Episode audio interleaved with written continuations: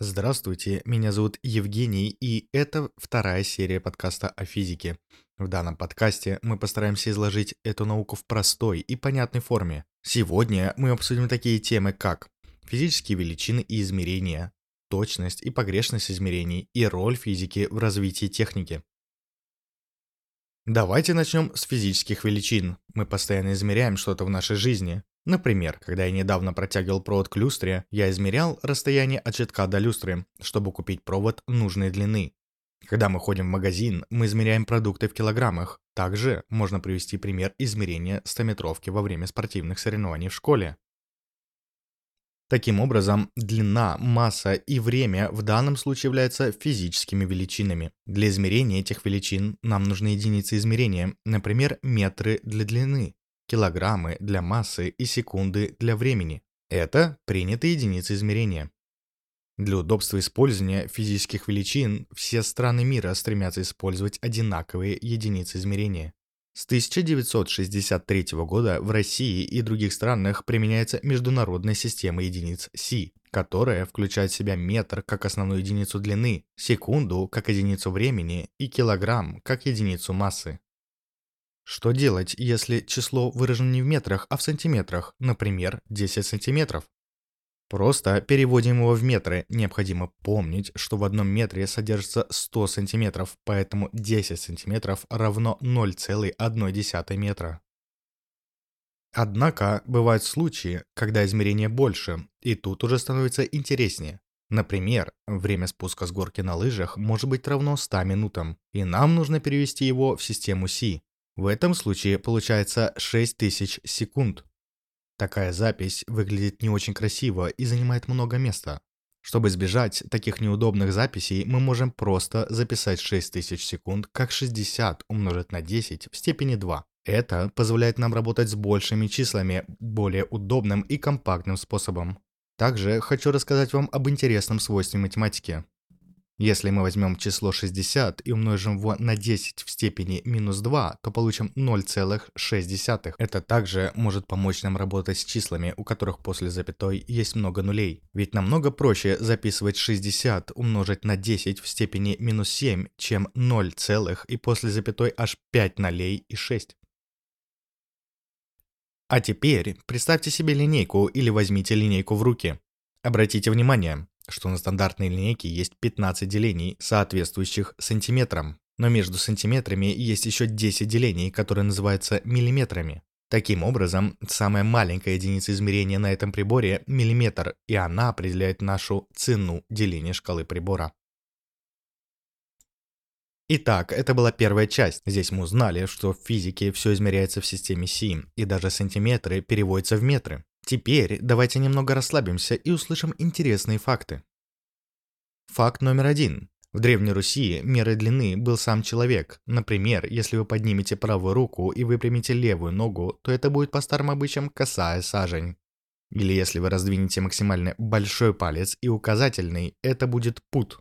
Такие единицы измерения были основными до 1899 года, когда разрешили использовать метрическую систему. А теперь, чтобы немного отдохнуть, представьте себе, как вы ходите по рынку в поисках штор и выбираете самого высокого торговца, ведь он продаст вам больше материала за ту же цену. Факт номер два. Все эти приставки, такие как кило в килограмме или санти в сантиметре, появились не просто так. Они произошли от греческого языка. Существуют кратные приставки, которые обозначают умножение, и существуют дольные приставки. Например, гекта означает 100 или 10 во второй степени, кило означает 1000 или 10 в третьей степени, а мега означает миллион или 10 в шестой степени. Теперь вы понимаете, что кило, грамм – это 1000 грамм. А вот дольные приставки, например, деци в дециметре, обозначают 0,1 метра или 10 в отрицательной первой степени. Санти в сантиметре означает одну сотую метра или 10 в отрицательной второй степени, а мили обозначают одну тысячную метра. Ну ладно, немного передохнули, теперь перейдем к погрешностям. Точность и погрешность измерений, что это такое и с чем его едят. Допустим, мы берем телефон и хотим измерить его. Мы берем линейку с ценой деления 1 мм и измеряем его. На линейке получается 13,2 см, но если мы приглядимся, то обнаружим, что есть еще небольшая погрешность, около половины миллиметра. Что же делать в таком случае? Взять более точный прибор, а если посмотреть под углом, то вообще будет 13,1 см. Когда мы измеряем что-либо, принято округлять сторону, которая ближе к цифре. В примере с телефоном, если мы посмотрим внимательно, то окажется, что ближе к 13,2, и это будет размером телефона. В процессе измерения мы допустили неточность. В физике указанную неточность при измерении называют погрешностью измерений. Погрешность измерения не может быть больше, чем минимальная единица измерения на приборе. Из-за несовершенства измерительных приборов и наших органов чувств любое измерение дает только приближенные значения, немного большие или меньшие, чем истинное значение измеряемой величины. Вот мы и закрыли вторую тему сегодняшнего подкаста. Было просто, не так ли? Теперь немного интересного из учебника по физике. Во время выполнения лабораторных работ или просто измерений следует считать, что погрешность измерений равна половине цены деления шкалы измерительного прибора. Давайте измерим длину карандаша. Нулевую отметку линейки совместим с одним концом карандаша, а другой конец окажется около 14 см. Цена деления линейки составляет 1 мм, значит, погрешность измерения будет равна половине миллиметра. Истинная длина карандаша будет находиться в интервале от 13,95 до 14,5 см. Что ж, услышали немного познавательного, теперь можем продолжить. Физика и техника. Одной из важных областей, где физика играет ключевую роль, является электроника. Благодаря изучению электричества, магнетизма и полупроводников мы можем разрабатывать более эффективные и компактные электронные устройства, такие как компьютеры, смартфоны, телевизоры и другие.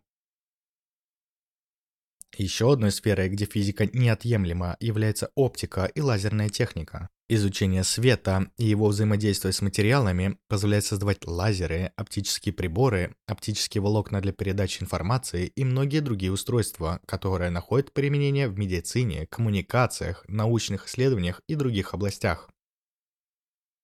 Физика также играет важную роль в разработке и улучшении энергетических систем. Изучение законов термодинамики и электромагнетизма помогает создавать более эффективные и экологически чистые источники энергии, такие как солнечные панели, ветрогенераторы и ядерные реакторы. Не стоит забывать и о роли физики в развитии транспорта. Законы движения, сопротивление воздуха, сила трения – все эти физические принципы помогают создавать более безопасные и эффективные автомобили, самолеты, поезда и другие транспортные средства. Таким образом, физика играет ключевую роль в развитии техники, обеспечивая научные основы и фундаментальные принципы, на которых строятся современные технологии.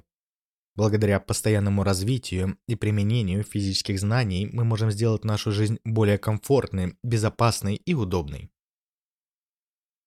Вот и подошла к концу вторая серия нашего подкаста о физике. К сожалению, я не могу передать многие вещи, не используя видеоряд. Однако я старался донести основную мысль в аудиоформате. Если вам понравился такой формат, я хотел бы попросить вас оставить свои отзывы и реакции на подкаст на той площадке, где вы его слушаете. Развитие этой темы и многих других зависит от ваших отзывов. Желаю всем всего хорошего и надеюсь еще услышимся.